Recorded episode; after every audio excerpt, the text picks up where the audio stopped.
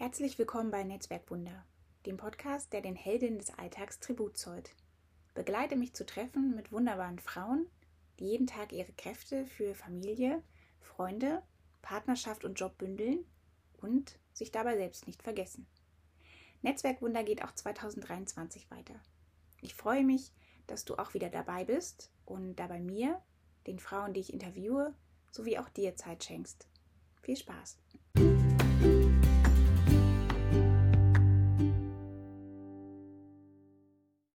Nastaran und ich leben seit fünf Jahren Tür an Tür. Viel und intensiv haben wir uns bislang nicht unterhalten. Sieht man mal von dem einen oder anderen Gespräch bei einem Nachbarschaftstreffen ab.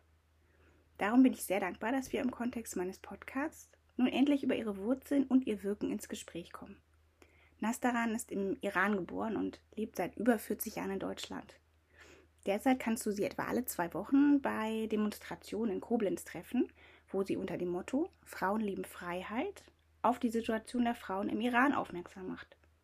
Ich freue mich nun auf ein Gespräch mit ihr, wo sie mehr darüber, aber auch ihr vielfältiges Engagement als Leiterin eines Jugendkulturzentrums und darüber hinaus berichtet. Liebe Nastaran, äh, würdest du mir zunächst und auch den Zuhörer, Zuhörerinnen und Zuhörern erzählen, ähm, wo deine geografischen, kulturellen und religiösen Wurzeln liegen, wo die entstammen? Ja, gerne. Also ich komme gebürtig aus dem Iran, also aus Teheran direkt, aus der Hauptstadt.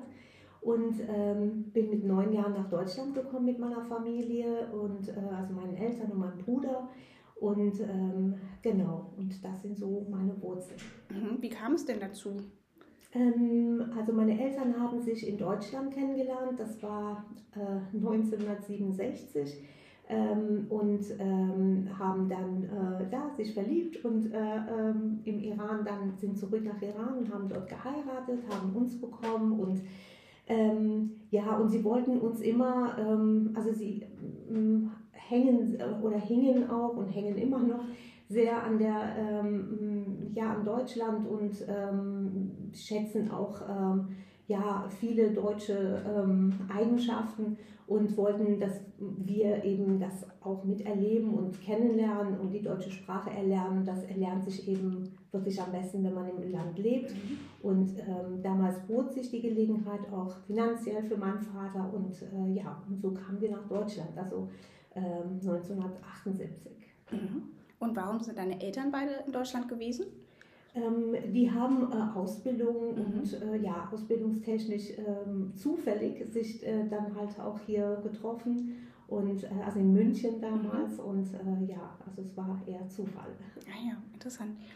Und was war deinen Eltern so besonders wichtig? Du hast gerade schon deutsche Eigenschaften, deutsche Bräuche erwähnt. Kannst du vielleicht noch ein bisschen genauer darauf eingehen, was sie deinem Bruder und dir mit auf den Weg geben wollten? Ja, also ähm, ich muss dazu sagen, ähm, wir sind ja schon eine traditionelle iranische Familie, aber ähm, äh, unsere Erziehung war immer gleich. Also mein, mein Bruder und ich wurden immer gleich behandelt. Es war nie so, dass, ich, dass mein Bruder mehr Rechte hatte im Gegenteil, ich glaube, ich hatte mehr Rechte, weil ich ja die äh, Erstgeborene war und äh, ja.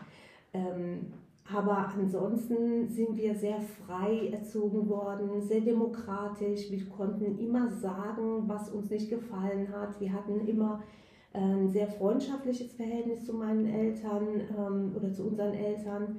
Und ähm, das ist auch bis heute noch so. Also mein mhm. Vater ist äh, 2019 verstorben, aber das Verhältnis äh, zwischen uns ist immer noch sehr freundschaftlich und sehr ähm, ja, wertschätzend. Also das habe ich äh, schon von meinen Eltern und meinem Bruder auch. Ähm, ähm, und dass, ähm, dass man sich eben auch, ja, dass man auch Nein sagt, dass man sich wehrt, wenn einem mhm. irgendwas nicht gefällt. Ne? Und mhm. dass man nicht einfach Dinge akzeptiert, äh, nur weil sie gegeben sind. Mhm.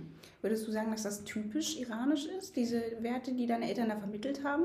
Oder ist das eher untypisch?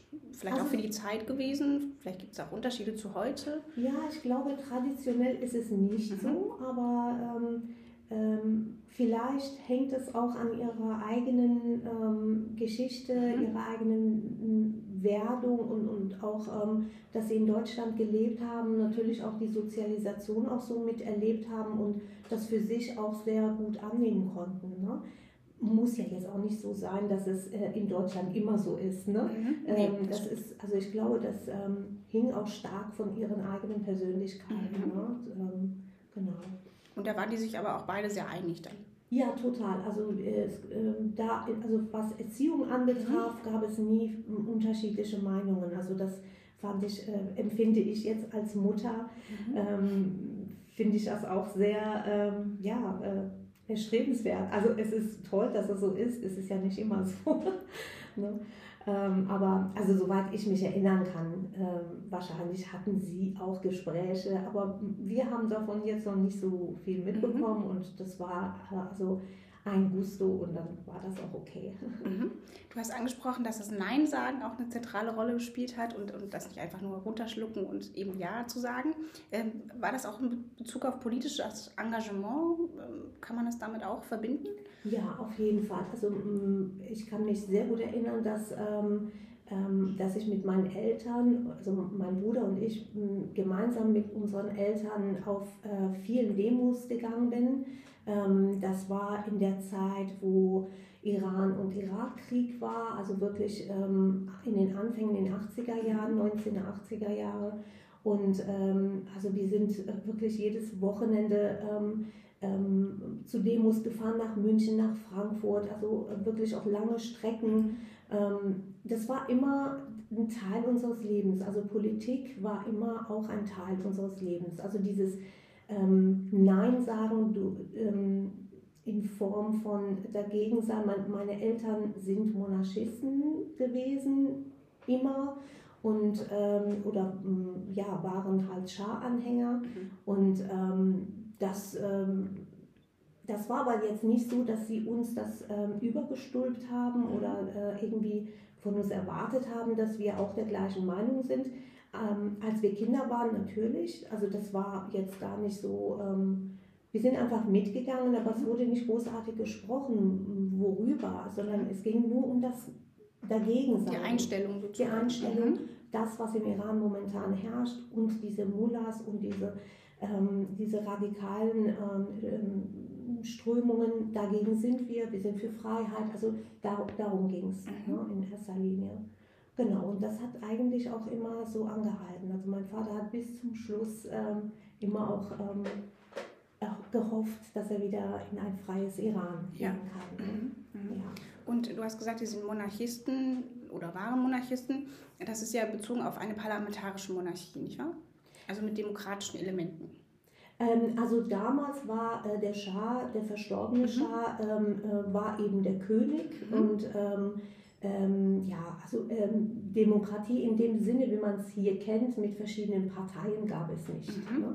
Ähm, das mag vielleicht auch mitunter ein Grund gewesen sein für die Revolution, aber auch andere Dinge. Ne? Mhm. Also ähm, der Schah ist ja sehr schnell äh, mit, mit Reformen vorangeschritten. Er war sehr westlich orientiert und hat ähm, die Menschen, ähm, meiner Meinung nach, die Menschen nicht immer und gleichzeitig mitgenommen mhm. auf seinem Weg. Mhm. Und ähm, ja, und wenn man kein Verständnis für diese ähm, ja, Erneuerungen hat, ähm, dann wehrt man sich. Und mhm. ähm, da, so kam das. Aber auch ähm, die, äh, die, die anderen Mächte, also Amerika, Europa, also besonders Amerika, ähm, dem wurde der Schah, glaube ich, auch sehr, ähm, sehr unbequem und mhm. sehr äh, stark.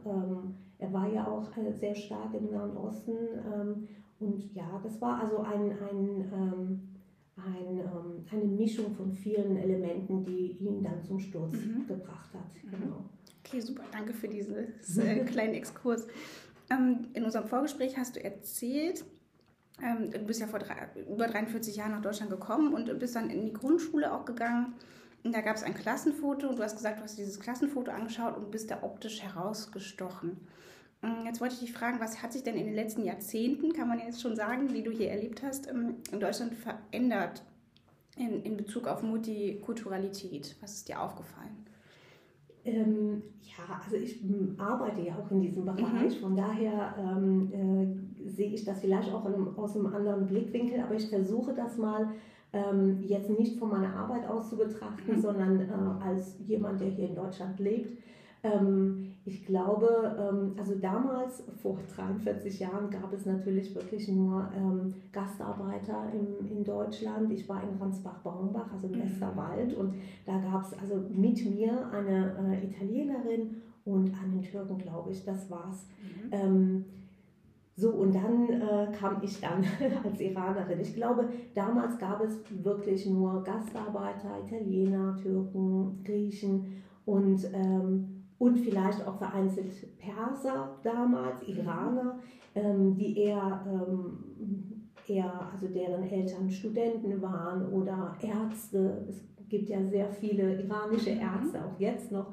ähm, oder Teppichhändler. Also das ist so das, was mir so einfällt. Aber ähm, mit den Jahren und gerade jetzt so ab 2015 ähm, ist es doch so, dass ähm, durch die ganze Weltbewegung äh, und die politische Lage, die ähm, instabile Lage, äh, natürlich auch unheimlich viele, also wirklich über Millionen Menschen auch nach Deutschland gekommen sind. Ähm, äh, ja, und das zeigt sich natürlich auch in dem, in dem äh, gesellschaftlichen Bild, äh, also überall. Wenn ich jetzt zum Beispiel ähm, in Köln äh, äh, ab und zu mit meinen Mädels einkaufen gehe ähm, und wir gehen durch die Straßen, also die Kinder sagen, Mama, das ist Wahnsinn. Man hört nur äh, also persische Sprache mhm. auf den Straßen und das ist früher war das natürlich nicht so, ne? Aber das fällt mir halt auch auf. Das ist wirklich unglaublich, ne? wie viele, ähm, wie viel, ähm, ja, ähm, sagen wir mal, andere Kulturen in das Land gekommen sind. Natürlich prägen sie auch das Land, und, aber es ist auch nicht immer positiv. Also mhm. das sehe ich auch. Ja, was fällt dir denn, was fällt dir denn noch auf? Also hast du auch manchmal, also im Kontrast zu diesem Freiheitsgefühl, was, was wir hier oft gar nicht mehr so richtig wertschätzen, weil es so, ich, ich so platt gesagt, äh, es ist ja so selbstverständlich für uns. Mhm. Ähm, was fällt dir denn als negative Stimmung auf? Womit bist du da schon in Kontakt gekommen, vielleicht auch? Ähm, ich glaube, dass, ähm, dass dieses Fremde ähm, schon Angst macht. Mhm. Ähm, also die viele äh, gehen mit dieser Angst äh, unterschiedlich um. Die einen ähm, ent entwickeln Wut ähm, gegenüber Fremden mhm. Und andere öffnen sich und ähm, versuchen, ähm, ja, einander näher zu kommen, die Kultur kennenzulernen. Letzteres finde ich natürlich immer besser, mhm. ähm, aber das andere gibt es auch. Das, das ist nun mal so. Man kann es sich nicht wegwünschen. Mhm. Und auch da muss man einfach ähm, immer wieder ins Gespräch gehen und ähm, ja auch zeigen, dass man keine Angst vor dem Fremden haben muss. Ähm, das, ähm, das kann bereichernd sein. Mhm. Und wenn es nicht bereichernd ist, ähm, kann man damit leben können. Ähm, das hat auch eine, ja, äh, eine Wertigkeit und das muss man halt anerkennen und auch ähm, akzeptieren. Das ist aber diese Gesellschaft und das ist diese offene Gesellschaft und ähm, ähm, ja, man, Demokratie ist nicht immer einfach. Stimmt. Es ist nicht einfach ähm, demokratisch äh, zu sein und auch in der Demokratie zu leben. Man muss immer wieder auch über seinen eigenen Schatten springen. Aber das muss jeder und ähm, ich glaube am Ende ähm, haben wir aber eine bessere Gesellschaft als ähm, jetzt verglichen mit, mit der jetzigen äh, Zeit im Iran zum Beispiel. Mhm. Ähm, Wo man sich eher abkapselt oder, oder vielleicht auch einsperrt? Einsperrt, also ähm, im Iran ist es ja jetzt momentan so, dass man ja seine Gedanken nicht mhm. frei äußern ja. darf. Ne? Und ähm, nicht nur jetzt, also in den letzten 43 Jahren. Also alles ähm, also die ganze Entfaltung findet in den eigenen vier Wänden mhm. statt. Und das ist eine Entwicklung, die auch dann wieder Gefahren mit sich bringt. Mhm. Und das ist, wenn man das jetzt wieder zurückbringt auf diese Gesellschaft, ähm, dann hat man ja diese Abschottung wieder. Ne? Man sagt, Menschen sollen sich, sollen sich integrieren, aber wie sollen sie, wenn, wenn, die, ähm, ja, wenn die Begebenheit nicht da ist ne? oder wenn es nicht gewollt ist, dann sind sie gezwungen, sich ähm, äh, zurückzuziehen mhm. und ihre Kultur nur in, in ihren eigenen vier Kleinen, ja. Und das, das schafft ja keine Öffnung. Also im mhm. Grunde genommen sollten wir auch aus der Geschichte ja auch immer wieder lernen und gucken, was haben wir falsch gemacht und was können, kann jeder Einzelne dagegen tun. Also Integration ist nicht immer ähm, Deutsch lernen in die Arbeitswelt äh, reinkommen und dann ist man integriert. Das ist nicht Integration, das, das ist ein Trugschluss zu glauben, äh, ähm, ja, die müssen, die müssen, die müssen, ne? Mhm. immer, immer wieder ähm, müssen die anderen, aber auch wir, die Gesellschaft, die hier lebt, wir müssen auch diese Öffnung ähm, vorbereiten und auch schaffen, mhm. finde ich. Hast du einen konkreten Wunsch, was das anbelangt? Ähm, also bei mir fängt immer alles bei der Politik an. Mhm. Also momentan bin ich ähm, durch meine aktive äh, Zeit jetzt auch hier in Koblenz äh, für die Iraner, ähm, für diese Revolution, ich, ich finde, ähm, die Politiker haben wirklich unheimlich viel ähm, ähm, ja, Macht in dieser, in, dieser, ähm, ähm, in dieser Geschichte. Also ich finde zum Beispiel Koblenz ähm, ist nach außen hin äh, präsentiert sich Koblenz bunt. Und das finde ich schon eine großartige Haltung. Mhm. Natürlich geht da noch viel mehr und man kann in den ganzen politischen Gremien auch noch mehr, noch mehr Öffnung leben auch.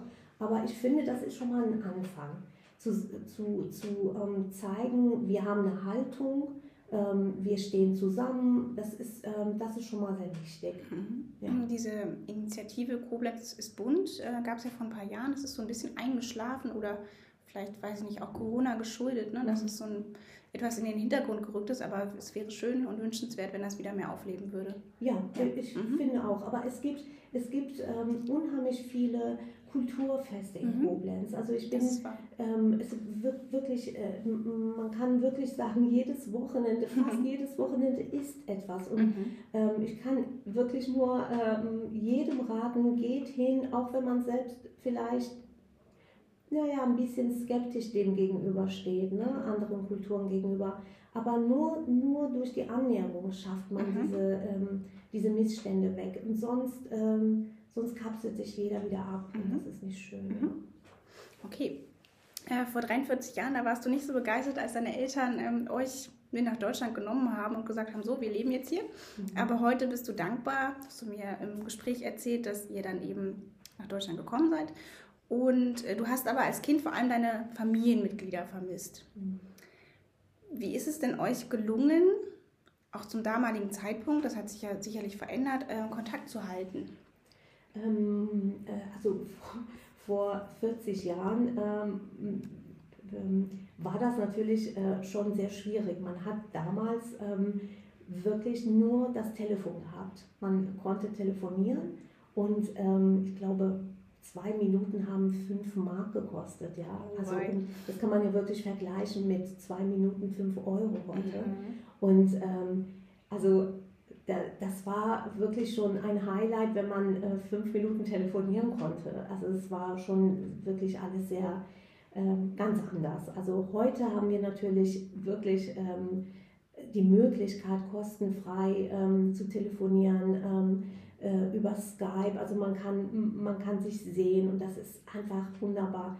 Das Problem ist nur, dass im äh, Iran ja oft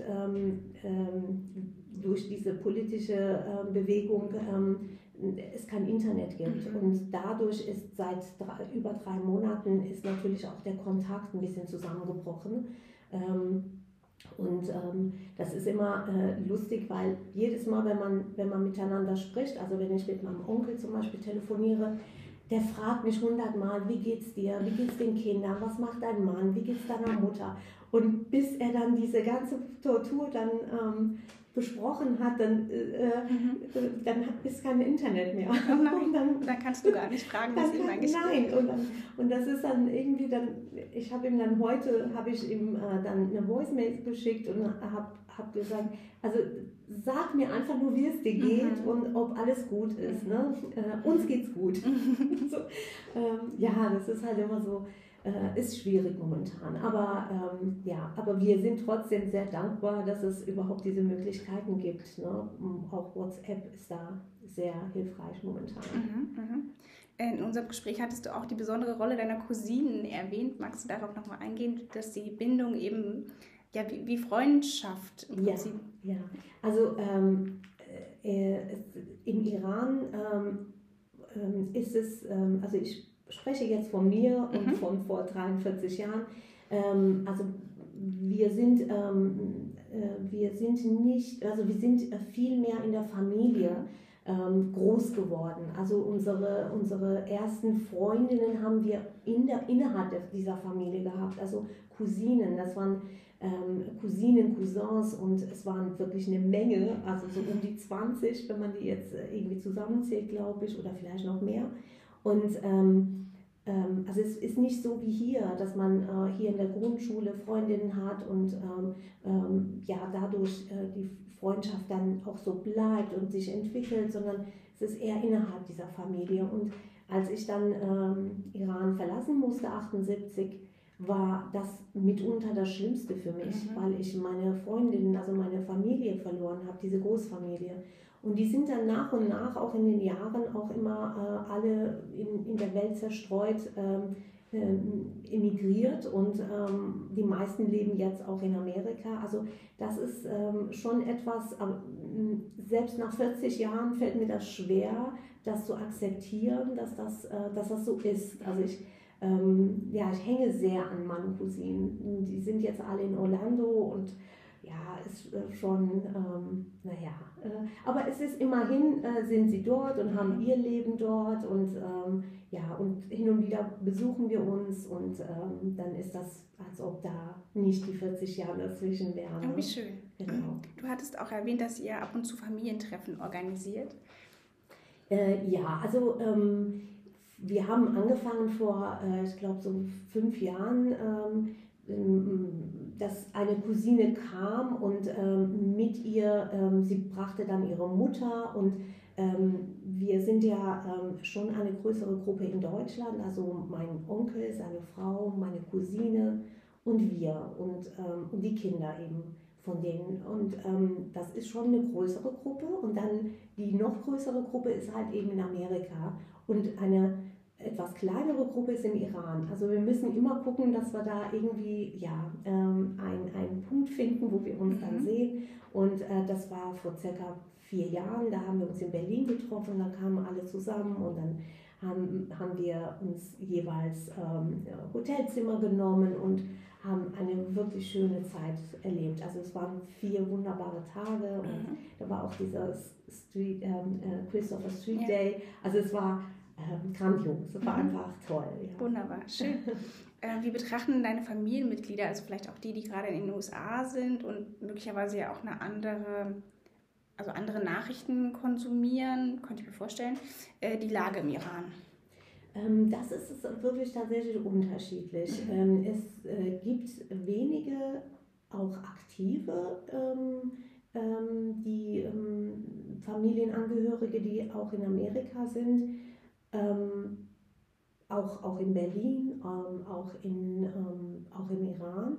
Ähm, andere wiederum sind sehr offen und interessiert, aber nicht aktiv. Ähm, und wieder andere, also eine kleinere Gruppe, ist eben ähm, nicht aktiv, weil sie, ähm, weil sie Sorge haben um die Sicherheit der anderen im Iran. Mhm. Also deswegen ähm, muss man das so ein bisschen unterteilen. Mhm. Ähm, ich glaube, ähm, und so vollkommen uninteressiert ist niemand in meiner Familie. selbst die, die im Iran sind, sind natürlich äh, betroffen. Ähm, aber ich kann auch nicht sagen, dass sie aktiv sind, dass sie auf die Straße gehen, weil sie natürlich auch älter sind. Auch weil sie Angst haben? Und natürlich, weil sie Angst mhm. haben. Also ähm, das ist ähm, wirklich, wenn man sich vorstellt, man wird auf offener Straße nur, das, nur aus dem Grund heraus, dass man auf die Straße geht und für seine Rechte demonstriert, wird man inhaftiert, ähm, gefoltert, vergewaltigt, verschleppt oder auf der Straße erschossen. Mhm. Also ganz neu ist die Masche, dass sie, äh, dass sie den jungen Menschen ähm, ähm, ins Auge schießen. Also dass sie ihnen ein Augenlicht nehmen. Also das muss man sich mal vorstellen. Das, ist, das macht ja was mit einem, wenn, wenn man weiß, dass das passiert. Ähm, also so schlimm es auch wirklich die Situation ist, aber man ähm, muss sich ja auch vorstellen, stelle ich mein Leben in Gefahr und, und gehe dann auf die Straße. Also äh, klar, die Antwort muss dann am Ende sein, ja, nur die, die Masse macht ja. es. Ne? Aber trotzdem finde ich, ist es doch hier in dem wohlbehüteten mhm. Koblenz so einfach zu sagen, ja, die müssen auf die Straße. Klar. Also ich tue mich da echt schwer. Ich verstehe das auch.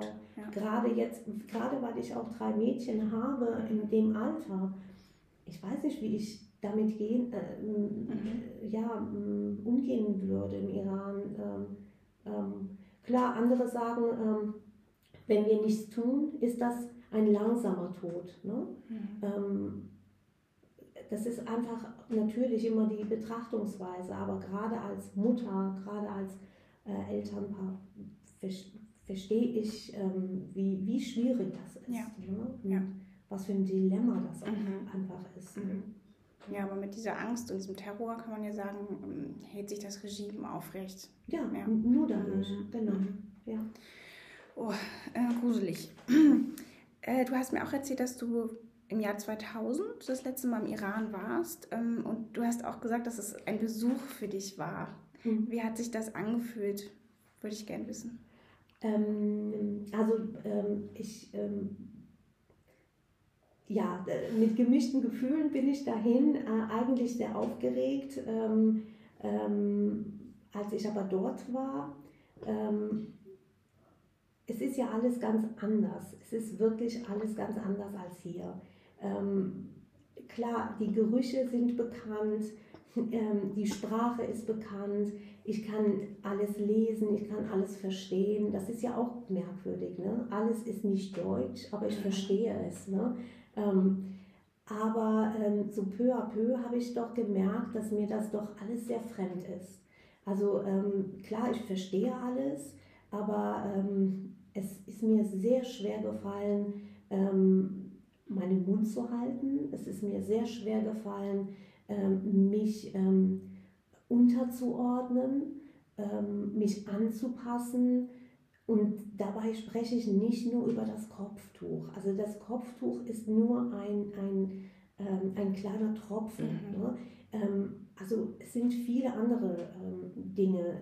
Wenn, wenn, wenn man ähm, ähm, ja, wenn man auf der Straße nicht äh, so sein kann, wie man sein möchte, sondern einfach immer aufpassen muss, ähm, wie man geht, was man anzieht, wie man sich äußert, ähm, bloß nicht so kritisch und äh, bloß, man muss halt immer aufpassen, ob das auch jemand hört. Mhm. Ähm, unter der, natürlich unter der Hand kann man offen sprechen, aber ähm, auch das war mir vollkommen fremd. Ne? Oder im Taxi, ich sitze im Taxi und dann wird offen über, über äh, wirklich Missstände gesprochen. Mhm. Und, ähm, In so einem kleinen Mikrokosmos sozusagen. Ja, genau. Also das ist für mich, ähm, ähm, für jemand, der hier aufwächst und, und sowas überhaupt nicht erlebt, war, war das sehr beklemmend. Also es, mhm. äh, ich hatte ähm, irgendwie das Gefühl, ich bin hier eingesperrt und mhm. ich, ähm, ich möchte einfach zurück. Ja. Ich möchte einfach raus hier. Mhm. Und ähm,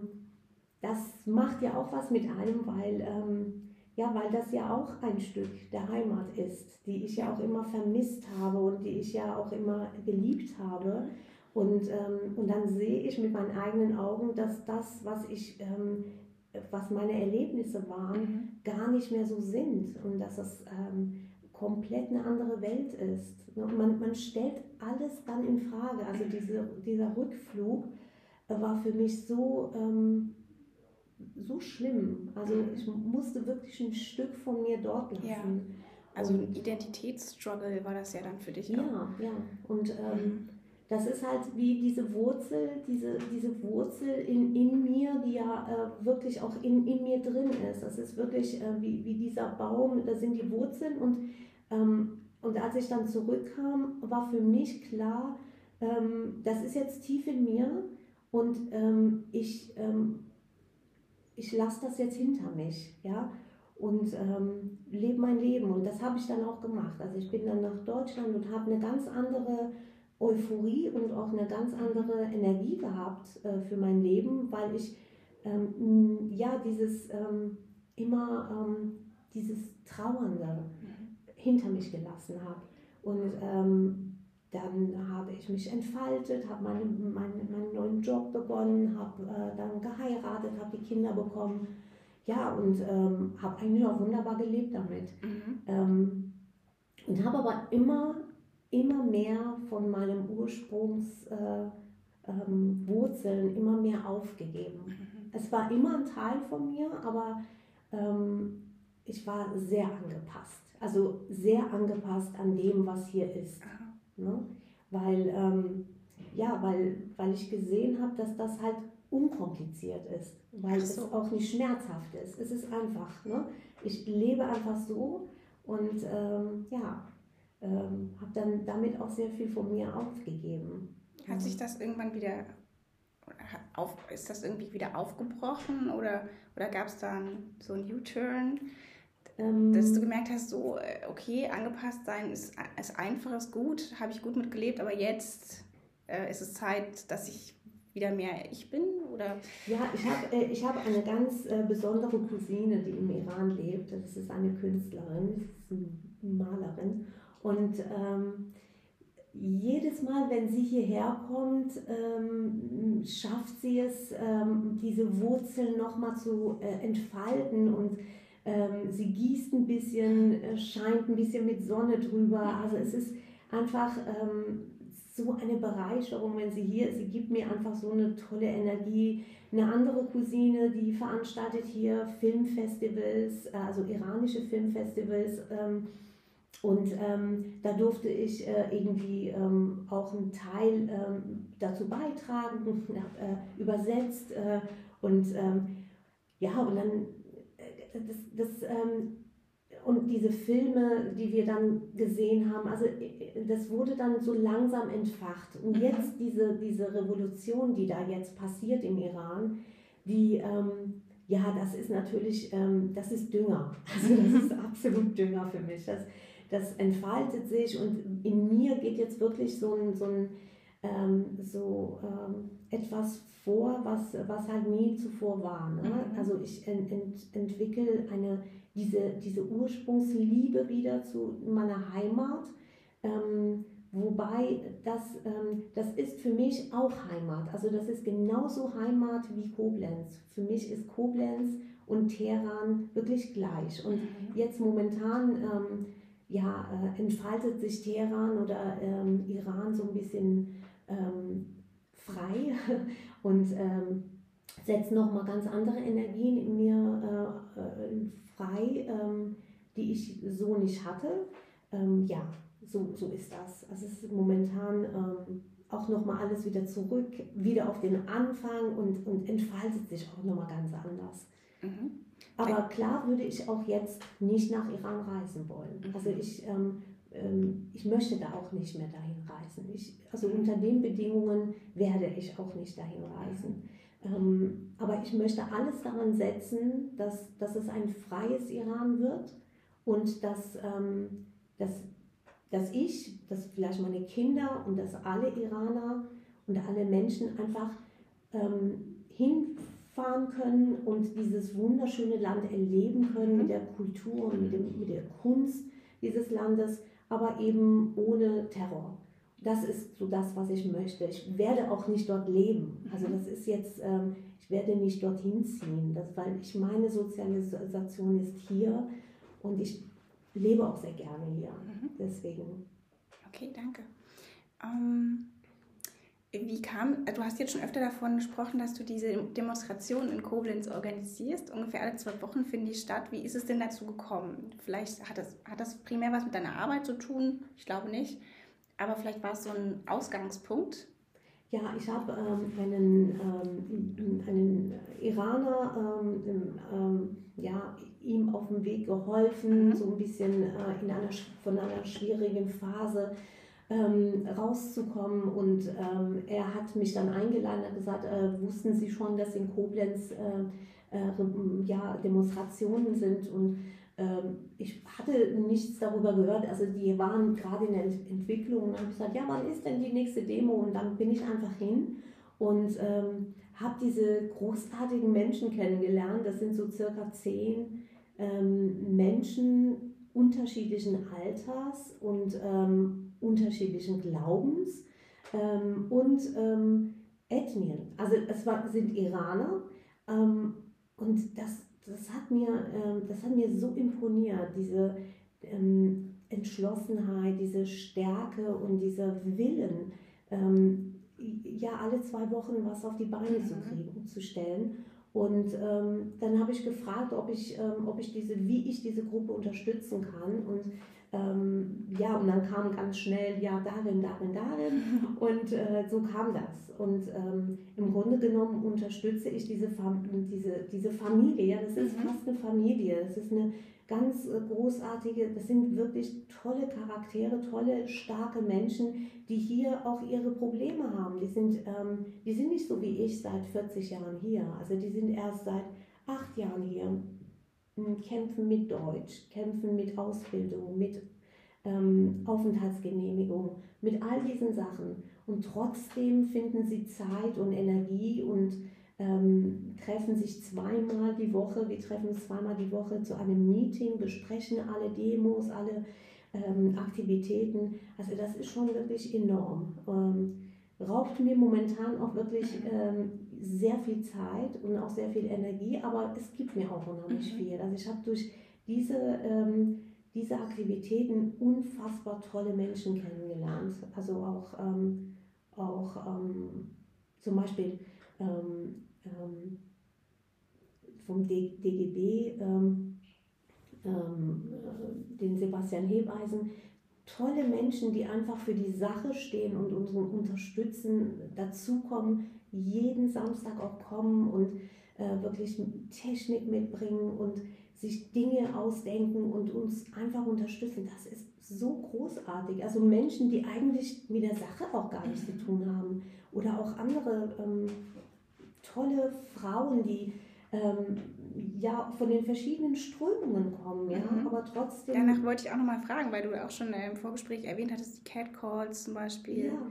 One Billion Rising. Magst du da noch was zu sagen? Auch politische Parteien, vielleicht wir hatten über so eine symbolische Patenschaft gesprochen. Genau, also die äh, SPD ähm, ist da sehr äh, aktiv. Ähm, äh, der ähm, Dr. Rudolf ähm, war bei einem dieser Mahnwachen und hat auch eine tolle Rede gehalten ähm, und hat uns auch nochmal eingeladen zu einem persönlichen Gespräch über die ähm, Arbeit und ähm, ja, hat sich dann auch bereit erklärt, äh, so eine äh, Patenschaft zu übernehmen von einem ähm, Gefangenen. Ähm, das wurde dann auch schon in die Wege geleitet. Ähm, ja, ähm, allen vor, voran wirklich die äh, Grünen-Fraktion, die Grünen, also ähm, Kim Theisen und Laura Martin Matorell. Also wirklich großartige, tolle Menschen, die einfach ja, und das macht Koblenz aus. Mhm. Das, das finde ich, das sind, das sind äh, großartige Gruppen, die hier so aktiv sind. Ich weiß gar nicht, ob alle Koblenzer wissen, ähm, wie, wie viele aktive Menschen hier mhm. zugange sind. Oder auch diese, diese wahnsinnige ähm, ähm, Aktionsgruppe ähm, One Billion Rising. Mhm. Also was da für tolle Frauen am Start sind ähm, und die wirklich mit Herzblut ähm, sich einsetzen für, für Frauenrechte und gegen Gewalt an Frauen. Also es ist ähm, wirklich so bereichernd, diese Arbeit. Es ist anstrengend, mhm. aber ähm, man lernt so viel und man lernt so viele tolle Menschen und ähm, ja, und die, diese, also die, die Vernetzung, die findet einfach so, so ähm, die geht immer weiter und das äh, finde ich großartig. Also es macht richtig Spaß. Mhm, sehr schön. Ich bin ja auch keine gebürtige Koblenzerin, bin ja auch zugezogen, aber also diese Vereinstätigkeit, muss ich sagen, die hat mir auch imponiert von Anfang an. Es gibt hier diesen kleinen Verein und im nächsten Stadtteil gibt es den nächsten mhm. und äh, auch eine große Feierkultur und, und das ist ja ein großes Potenzial, an dem man anknüpfen kann. Und ähm, wenn man das alles noch ein bisschen besser miteinander vernetzt und verbindet, dann kann man noch mehr schaffen. Das finde ich auch sehr, sehr schön. Okay, wie nehmen denn deine Freunde, deine Familie und die, deine Bekannten äh, dein Engagement so wahr? Wie, wie, wie ähm, bewerten die das? Also ähm, äh, im Großen und Ganzen, glaube ich, ähm, ähm, sind also sehr positiv. Ich glaube, mein Mann kommt ziemlich kurz.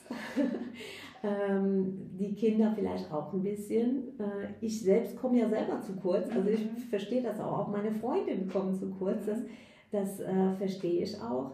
Aber ich habe so großartige Freundinnen. Äh, also die stehen so hinter mir. Ähm, also ich kann sagen wirklich 90 Prozent. ähm, und ähm, von den restlichen 10% kriege ich keine Rückmeldung, deswegen weiß ich es nicht. Aber ähm, im Grunde genommen ähm, denke ich, ähm, sind sie ähm, d'accord mit dem, was ich tue. Äh, sie kennen mich ja auch. Also im Grunde genommen, wenn es das nicht wäre, wäre es was anderes. Mhm. Also im Grunde genommen ähm, treibt mich immer irgendetwas. Mhm. Und, es entspricht ähm, deinem Naturell. Ja, mhm. ja, ich, ich lebe auch in dieser aktiven mhm. ähm, äh, ähm, Rolle. Also ich könnte gar nicht, äh, also Langeweile, ich weiß gar nicht, was das ist, ich könnte, könnte gar nicht Langeweile. Das kann ich dir gut nachempfinden. Ja, ich glaube, das ist, ähm, das ist sicherlich, kompensiert man da äh, mhm. was, aber es ist okay. ich kann das auch nachempfinden, was du sagst, also es raubt einem Energie, aber man gleichzeitig tankt man auch wieder Kraft. Total, ja. ja. Und das ist das, ne? Also wenn man, wenn man dann sieht, was man zurückbekommt, mhm und ähm, ja, und, und allein äh, funkelnde Augen, mhm. äh, das ist für mich schon total Bereicherung. Also ich finde, äh, das, das, ähm, das finde ich schon großartig. Aber ich, ich denke, also ich habe ja auch ähm, ein paar sehr, sehr gute, enge Freundinnen, die auch regelmäßig zu den Demos kommen. Also ähm, ja, und das ist, das äh, bedeutet mir auch sehr viel. Mhm. Und da siehst du dann auch äh, ihre Wertschätzung und, und die Verbundenheit und das, den Support.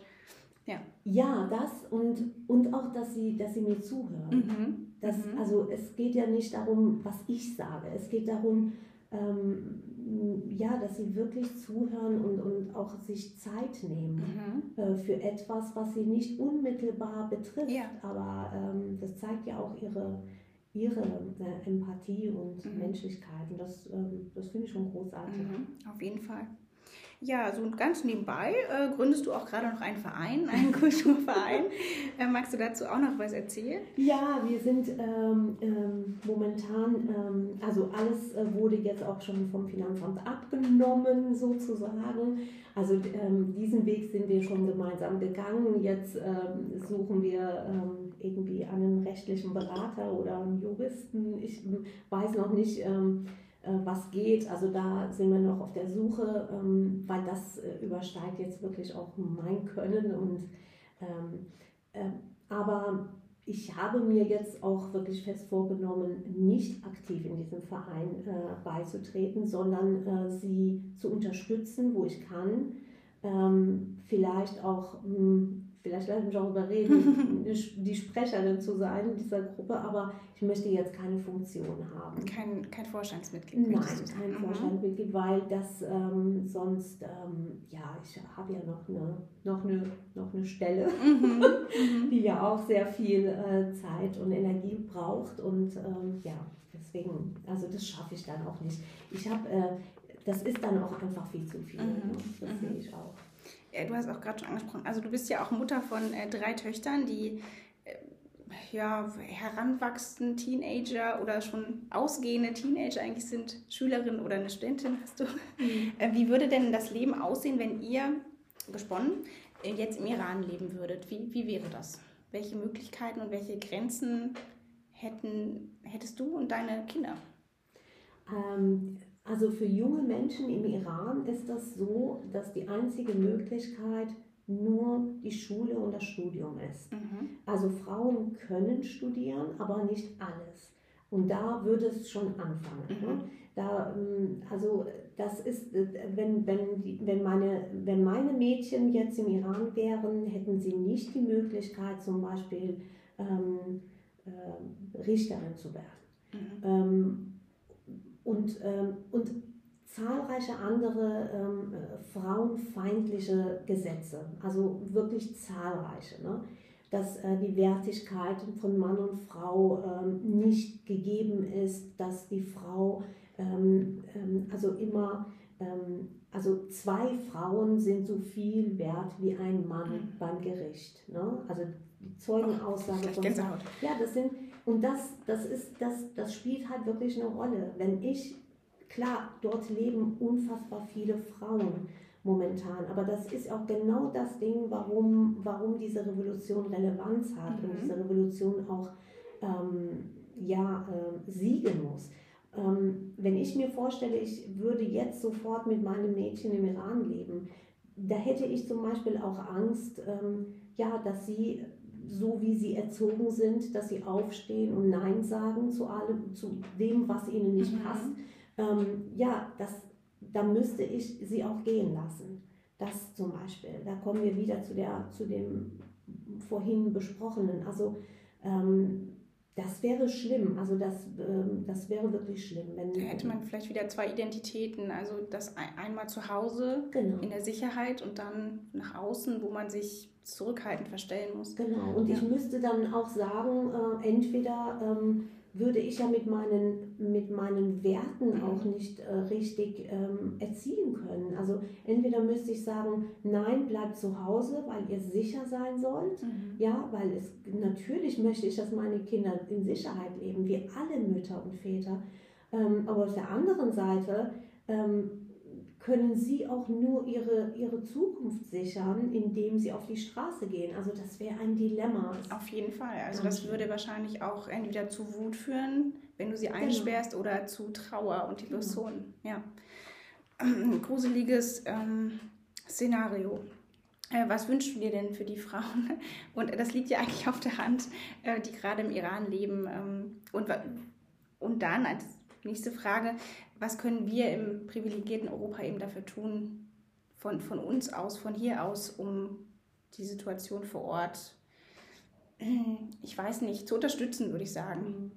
Ähm, das Wichtigste ist, dass man drüber spricht und dass das nicht totgeschwiegen wird. Ich glaube, das wäre wirklich das Allerschlimmste, mhm. wenn wirklich im, im Iran junge Menschen, Kinder ermordet werden und ähm, und niemand spricht darüber. Und es geht aber nicht nur um den Iran. Im Grunde genommen mhm. geht es ja in vielen, vielen anderen Ländern auch so. Also ich, glaube, wir haben auch eine Verpflichtung, wir, die in, in Freiheit leben, mhm. zumindest mal ihre Stimmen zu sein und es nach außen zu tragen, wirklich bei Demonstrationen hinzuhören. Was wollen die Leute? Warum versammeln die sich da alle zwei Wochen in der Eiseskälte, mhm. im Regen? Warum machen die das? Ich höre doch einfach mal zu und, und wenn es etwas ist, was mich berührt, und das berührt doch jeden Menschen, ähm, dass andere Menschen eben nicht frei sind, dass man sich dazu stellt und einfach ähm, deren Stimme wird und ähm, ähm einfach und wenn man einfach nur dazu steht. Wir können, wir haben es in der Hand, wir können was bewirken. Wir können unsere Politiker unter Druck setzen. Das können diese Menschen eben nicht. Die haben diese Möglichkeit nicht, aber wir haben sie. Und das ist, ähm, das ist ja nur ein Beitrag leisten. Es ist ja nicht so, ich, ich erwarte ja nicht, dass jeder sein Leben auf den Kopf stellt. Es ist einfach nur ein bisschen mit offenen Augen durch die Welt gehen, ein bisschen rechts und links die Menschen rechts und links auch mitnehmen auf dem Weg. Mhm. Also man muss doch nicht immer seinen Weg alleine gehen. Mm, und wenn wir alle, ähm, also ich bin davon überzeugt, dass wir eine tolle Gesellschaft schaffen können, eine Weltgesellschaft. Äh, also vielleicht bin ich, ähm, äh, weiß ich nicht, gutgläubig oder keine Ahnung, aber ich bin so und ich glaube daran. Ja, gut, dass du so bist. Das genau. wäre ja schlimm, wenn, wenn alle nur pessimistisch wären, dann würde sich ja gar nichts bewegen. Genau, aber ich denke immer, ich sehe immer das Positive mhm. zuerst und dann, ähm, ja. Schön. Äh, wir hatten schon ein paar Mal so ein bisschen deine ähm, berufliche Laufbahn angerissen. Äh, du bist Leiterin eines Jugendkulturzentrums. also im sozialen Bereich tätig. Was ist dir da besonders wichtig an deiner Arbeit? Wodurch ist die geprägt? Ähm, ja, also äh, ich liebe meine Arbeit. Äh, diese Arbeit äh, habe ich vor 20 Jahren, vor 23 Jahren angefangen in Lahnstein und ähm, äh, ganz zu Beginn habe ich mit der offenen äh, Mädchenarbeit sozusagen begonnen mit einer halben Stelle und ähm, ja und bin jetzt ähm, mit meinem Kollegen äh, gemeinsam die Leitung äh, dieser Einrichtung. Auch das finde ich ähm, ähm, ist schon großartig. Also das muss man auch äh, jungen Mädchen und jungen also Frauen auch sagen. Ähm, alles ist möglich als Frau mhm. Ähm, und ja, ähm, äh, was mich bei der Arbeit bewegt, ist ähm, ähm, die Vielfalt ähm, der Arbeit, also unterschiedlich. Also ich arbeite mit verschiedenen Generationen, ich arbeite mit verschiedenen Kulturen.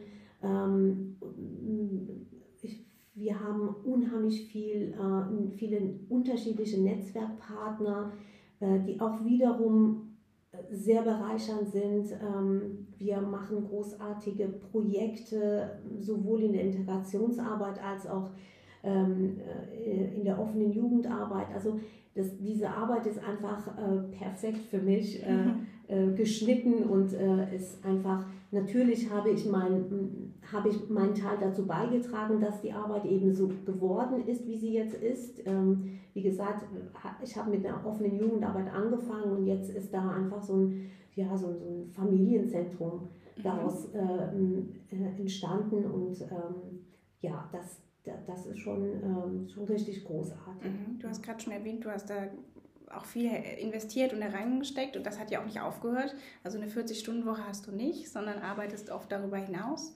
Ähm, magst du dazu noch was sagen? Also äh, wir hatten darüber gesprochen, dass dein Telefon quasi für oder deine Telefonnummer für jeden verfügbar ist und du auch mehr oder weniger allzeit bereit bist zu helfen. Ja, das ähm, fing ja ähm, dadurch an, also äh, seit 2015 mhm. sind natürlich auch ähm, diese Ströme von Syrien und Afghanistan nach Deutschland gekommen, die Geflüchteten. Und ähm, mir ist halt damals aufgefallen, ähm, ja, ich kann da einfach helfen und unterstützen. Ähm, die Afghanen sprechen ja teilweise auch Farsi und wenn sie denn aus dem Iran kommen. Und ähm, so fing das einfach an. Und ähm, dann habe ich ähm, mich bereit erklärt, ähm, hier und da mal äh, zu übersetzen, auch bei den Kollegen beim Sozialamt natürlich.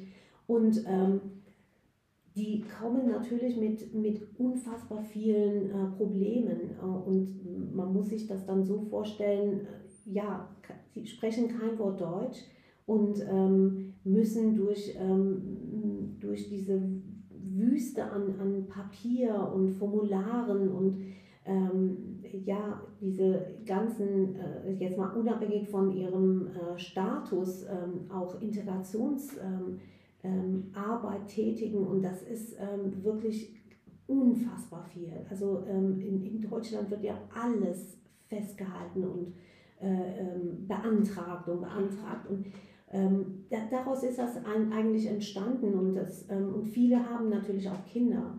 Und ähm, ich habe dann selbst dieses Gefühl gehabt, was würdest du machen, wenn du jetzt mit kleinen Kindern, äh, sagen wir mal, in Bangladesch leben würdest, äh, auf einmal und ähm, da wärst du auch froh, wenn jemand deine Sprache spricht und jemand dir einfach hilft.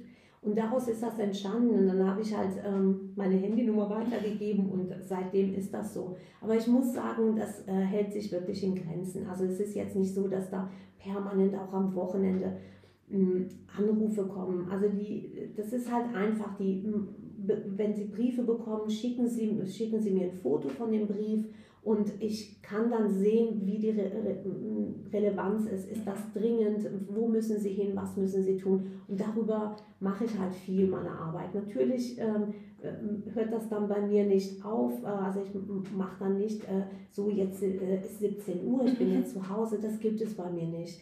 Ähm, ja, es, es ist ein bisschen anstrengend, aber ich kann gut damit leben. Also ich denke, meine Kinder haben sich daran gewöhnt. und ähm, ja, aber ich bekomme ja auch was dafür. Es ist einfach diese Dankbarkeit, ne? dieses, auch dieses, ähm, in mir habe ich auch das Gefühl, dass das gut ist, was ich tue. Und ähm, ja, und da kommen wir wieder zu dem, ja, rechts und links einfach die Leute mitnehmen. Mhm. Und dann ähm, geht es denen gut und dann geht es mir auch gut. Mhm. Ja. Rechts und links, ähm, was ist in deiner Mitte? Was steht im Zentrum deines Lebens?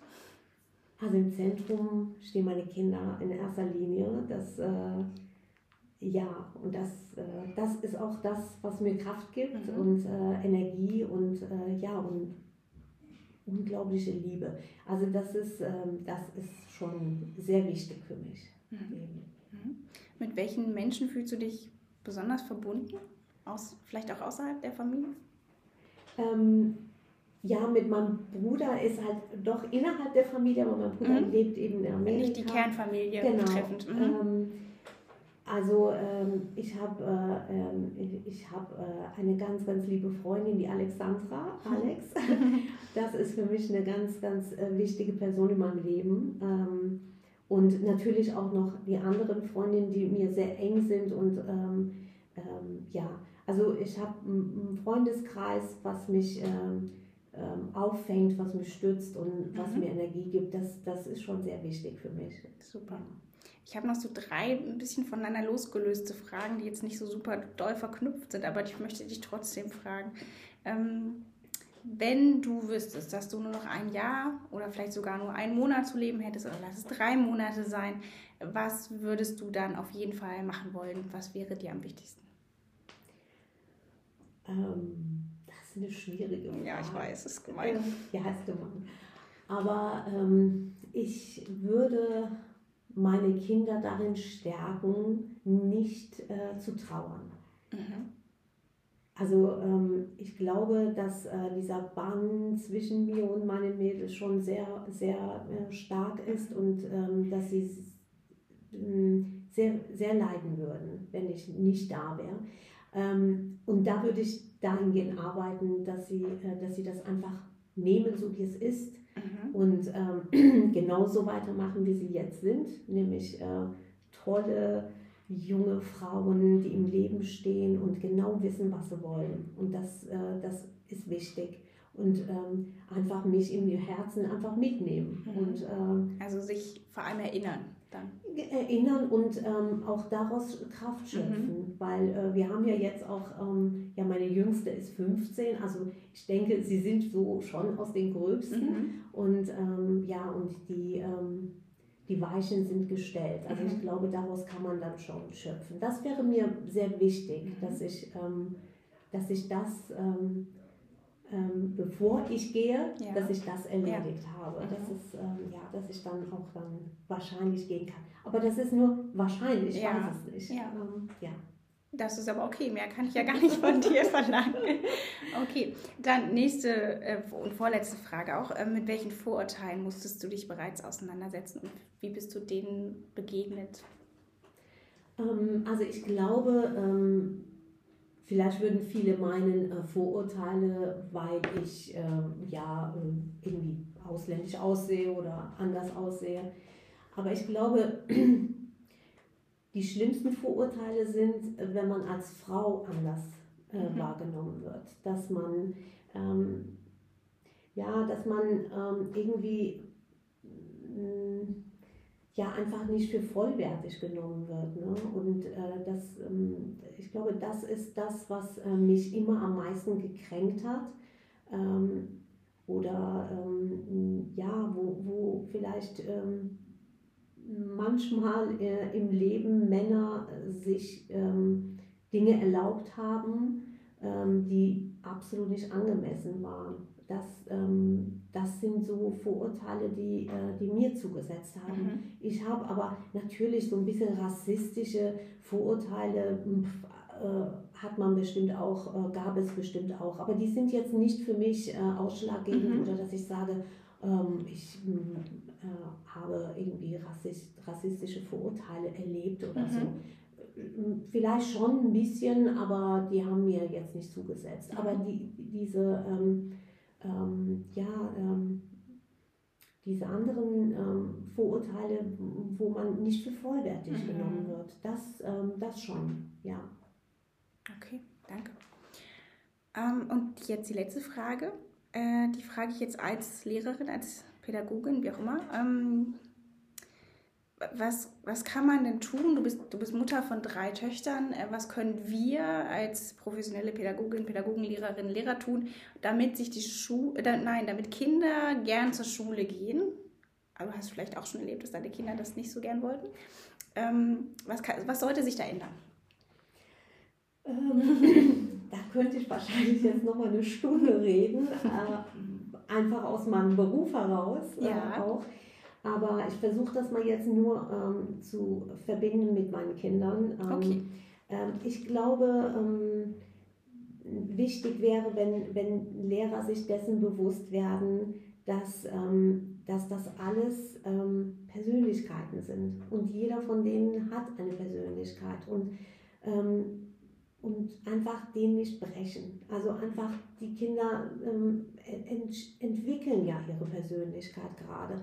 Und ich weiß, man hat, äh, man, ich verstehe auch beide Seiten, aber immer wieder vor Augen führen, das sind Persönlichkeiten in der Entwicklung. Also so eine Pubertät ähm, ist wirklich nicht kein einfacher Weg. Also das ist wirklich, da gehen teilweise die Kinder wirklich durch die Hölle ähm, persönlich. Also ähm, gerade ähm, Menstruation, das Aussehen. Das sind wirklich Dinge, die die Kinder beschäftigen. Und äh, das, es ist nicht immer nur die Note. Es ist, es ist auch die Note, die sie beschäftigt, aber es ist auch das Wirken in der Klasse. Also vielleicht so ein Gespür dafür zu entwickeln, ähm, dass die Wahrnehmung, die man hat, nicht unbedingt richtig sein muss. Dass man vielleicht auch ein bisschen auf den Einzelnen hört, einfach auch mhm. mal, mal ähm, nachfragt auch nachfragt, auch mal ein bisschen beobachtet. Mhm. Und ähm,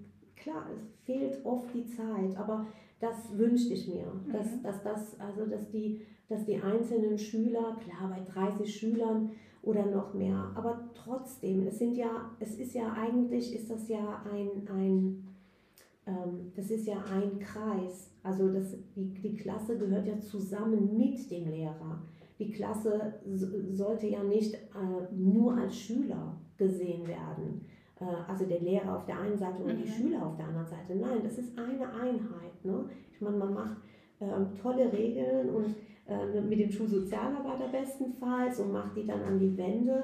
Aber hält sich auch der Lehrer wirklich mhm. an diese, diese Regeln, die man gemeinsam ja erarbeitet hat? Hält man sich daran oder ist es nur ähm, ähm, ja, so als Alibi und die mhm. Kinder sollen, äh, ja, ein bisschen Sozialarbeit ist dann auch drin. Mhm. Also ich glaube, der Pädagoge, die Pädagogin ist immer Sozialarbeiter. Mhm. Und das kommt im Studium echt zu kurz. Ja. Aber ähm, wenn jeder Lehrer sich auch nochmal überlegt, ähm, ich bin auch Sozialarbeiter in dem Bereich, weil es ist ja offene Jugendarbeit, mhm. also mhm. offen ist es mhm. nicht, aber ähm, ne, sie müssen ja kommen, aber das, ähm, ja, das kann einem ja auch helfen. Die müssen kommen, aber ähm, ich kann doch eine Atmosphäre schaffen, wo, wo das Lernen Spaß macht.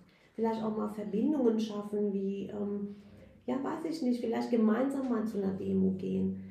Ähm, also man muss sich, sich die Zeit natürlich auch nehmen. Ähm, vielleicht, klar, das ist dann vielleicht ein bisschen auch Freizeit, aber ähm, dann hat man sie. Dann hat man, dann kann man denen doch an, anhand so einer äh, äh, Frauendemo kann man denen doch viel besser Frauenrechte äh, nahelegen und selbst die Jungs werden die doch viel eher verstehen, als wenn man das theoretisch in irgendwelchen mhm. Büchern abhandelt. Also das, das wünsche ich mir.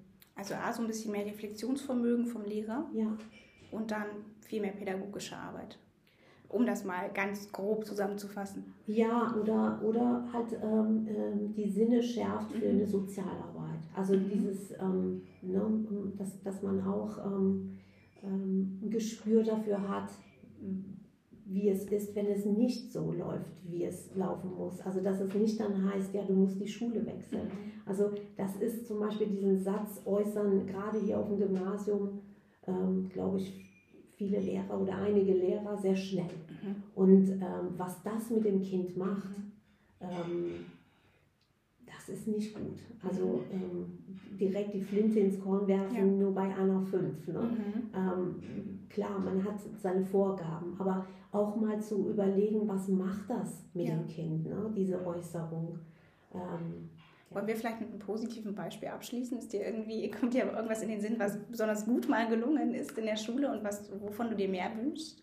Ähm, also ganz toll finde ich an der Schule, dass ähm, äh, wenn es Feste gibt. Mhm. Und ähm, ich glaube, dass ähm, das sollte Verbindet. auch mhm. genau, das mhm. sollte auch so äh, weiter äh, fortgeführt werden. Ob das jetzt innerhalb von einer Klasse ist, dass man mal äh, grillt ähm, oder auch ein Schulfest oder Sportfest. Also feiern. Ich finde, feiern äh, bringt die Menschen ähm, ja, freiwillig zusammen mhm. und mhm. äh, schafft eben viele Barrieren ab. Mhm. Und so wird die Schule zum Lebensraum und nicht nur zur genau. Anstalt zur ja. Vermittlung von Inhalten. Genau. Okay, super, vielen Dank. Das war sehr interessant, sehr spannend. Danke für deine Zeit. Gerne. Ich hoffe, dass dir auch dieses Interview mit Nastaran gefallen hat. Vielleicht bist du von ihrer Geschichte berührt, von ihrem Engagement inspiriert und oder hast Parallelen zu deinem eigenen Leben entdeckt. Auf mich trifft alles zu. Darum bin ich, und ich weiß, ich wiederhole mich da, aber es ist dennoch wahr. Wirklich dankbar, dass mich so viele tolle Frauen umgeben, die mit mir und auch dir ihre Geschichte teilen. Wenn du Lust und Zeit hast, komm doch auch gern am 14. Februar zum Lörndell nach Koblenz, wo One Billion Rising stattfindet. Eine Aktion, die auf Gewalt gegen Frauen auf der ganzen Welt aufmerksam machen will. Sie steht für Freiheit, tanzen weltweit. Wir sehen und oder hören uns dann.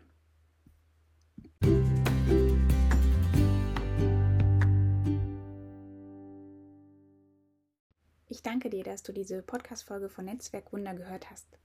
Wenn du Fragen, Anregungen oder Kritik hast, dann hinterlasse gerne einen Kommentar auf Instagram oder auf meiner Website.